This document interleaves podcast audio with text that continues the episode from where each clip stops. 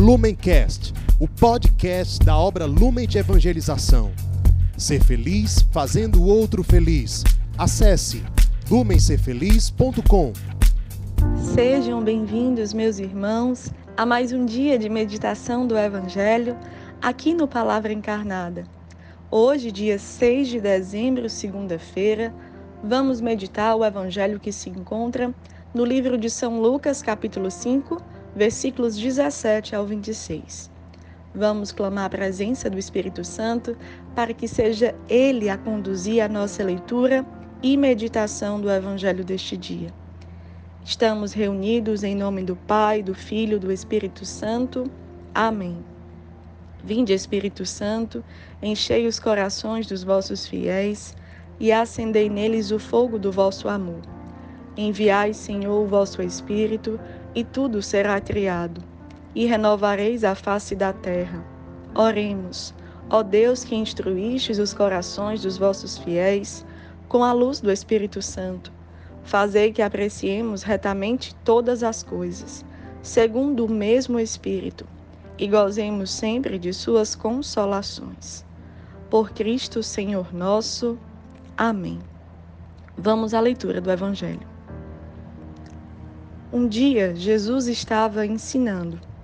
À sua volta estavam sentados fariseus e doutores da lei, vindo de todas as aldeias da Galiléia, da Judéia e de Jerusalém. E a virtude do Senhor o levava a curar.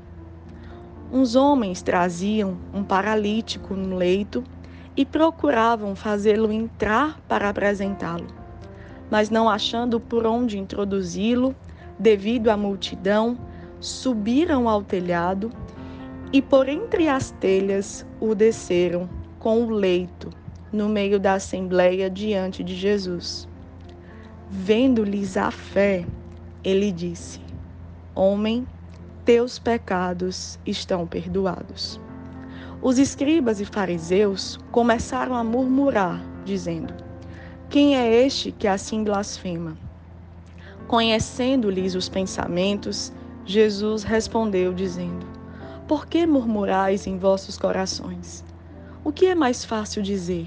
Teus pecados estão perdoados? Ou dizer: Levanta-te e anda? Pois, para que saibais que o Filho do Homem tem na terra poder de perdoar pecados, disse ao paralítico: Eu te digo, levanta-te, pega o leito e vai para casa louvando a Deus. Todos ficaram fora de si, glorificavam a Deus e, cheios de temor, diziam: Hoje vimos coisas maravilhosas. Meus irmãos, hoje no Evangelho nós queremos destacar dois pontos de meditação para aprofundarmos como estamos acolhendo a palavra do Senhor e deixando que ela gere conversão nos nossos corações. O primeiro ponto que queremos aqui partilhar é destacar o quanto se alegra o coração de Jesus ao ver a comunhão dos seus filhos pela fé em favor dos mais necessitados. Vemos isso ao contemplar a cena aqui narrada e perceber que Jesus mais do que curar fisicamente o paralítico, ele quis aprofundar o que aquela cena anunciava de ensinamento a todos nós. É interessante ver que o Evangelho não narra para nós a reação que o paralítico teve. E isso nos faz levar para a meditação, para a oração e aprofundarmos o que significou para o coração daquele homem que ali recebia aquele gesto de fé dos seus irmãos, que ali recebia constrangimento pela parte de outros que murmuravam aquilo que lhe acontecia, que passava por diversas situações ali, e o que aquele homem, colocando no evangelho aquele fato narrado, pode ensinar a mim e a você o que hoje Jesus tem a nos chamar para a salvação a partir deste evangelho. Percebendo que nós não podemos ler a reação que ele teve, vamos aprofundar alguns pontos. Nós percebemos aqui claramente que aquele paralítico foi amado. Ele foi amado de tal forma que, diante de diversas impossibilidades da sua vida, da sua condição, a fé, a ousadia, o despojamento e o sentimento de comunhão dos seus irmãos que ali o carregavam, fez ele provar a graça da comunhão. Podemos meditar como o fato dele receber essa graça fez ele se sentir verdadeiramente amado. E Jesus vendo o olhar, imaginemos como Jesus olhava para aquele homem e para aqueles homens que ali estavam em favor dele. Jesus trocando olhar de fé, de comunhão, de ousadia, de serviço, de esperança, Jesus derrama ali o seu perdão. Vemos que realmente essa causa, esse fato, tem muito a falar para nós no Carisma Lumen. Nós lembramos muito aqui do encontro com Deus tem jeito.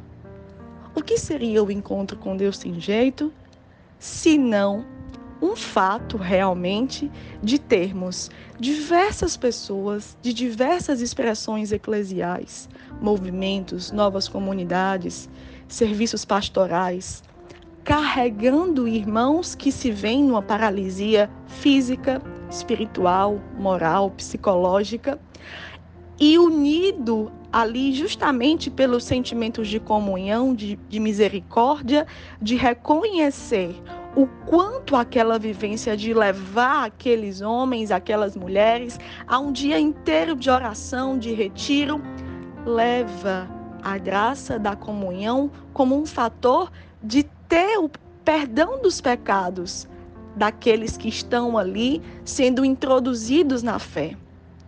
Nós não Estamos diante de uma multidão que nos impede de andar, como aqui fala, mas todos aqueles ônibus que saem levando os irmãos de uma cidade para outra não representa essa ousadia de destelhando a casa e destelhando telha a telha para introduzir aqueles homens no meio da assembleia.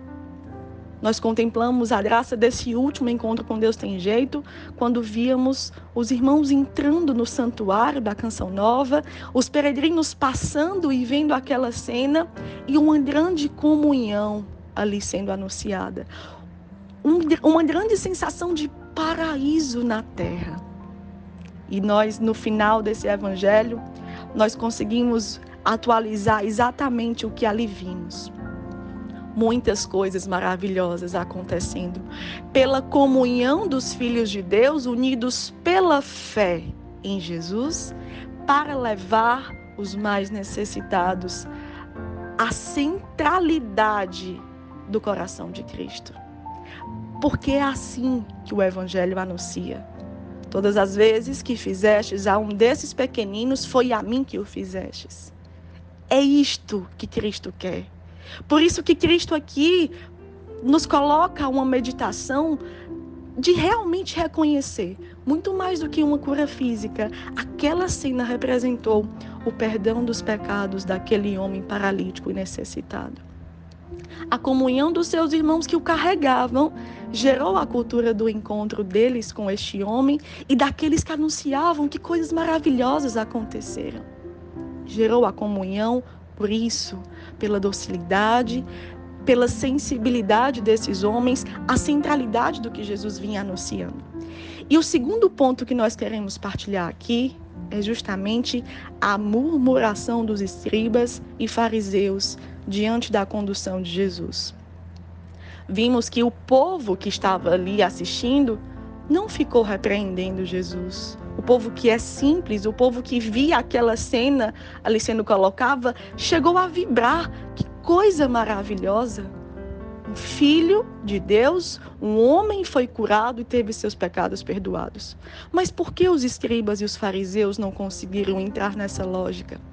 Porque eles, cheios de si, cheios do que conhecem, realmente acometidos pela soberba e pelo orgulho, se cegaram diante desta cena maravilhosa. E aqui é o ponto que precisamos nos alertar. que não caiamos na tentação jamais de ter o conhecimento pela fé, pela doutrina, e esse conhecimento nos chegar a cegar as novidades que o Espírito Santo tem a fazer. Nunca contra o conhecimento da fé e da doutrina, mas a partir do conhecimento central deles, perceber que o Espírito Santo faz coisas novas sempre e sempre para conduzir um povo inteiro à salvação. Façamos o propósito de pegar esses dois pontos de meditação e levarmos a uma reflexão pessoal de como a nossa fé expressa comunhão com todos, pela fé em Jesus em favor dos mais necessitados e como devemos nos vigiar para não cair na soberba dos escribas e fariseus que não conseguiram contemplar aquelas maravilhas. Fiquemos com a simplicidade de quem ainda nada sabe e sempre tem o que aprender, para sempre assim podermos proclamar as maravilhas que o Senhor faz no nosso meio. Que a Virgem Maria fique nos nossos corações, nos levando até o fim no seu colo materno, para o cumprimento reto, perseverante e fiel da nossa vocação. Ave Maria, cheia de graça, o Senhor é convosco. Bendita sois vós entre as mulheres, bendito é o fruto do vosso ventre, Jesus. Santa Maria, Mãe de Deus, rogai por nós, pecadores, agora e na hora de nossa morte. Amém. Que Deus nos abençoe. Lumencast, o podcast da obra Lumen de Evangelização. Ser feliz fazendo o outro feliz. Acesse lumencerfeliz.com.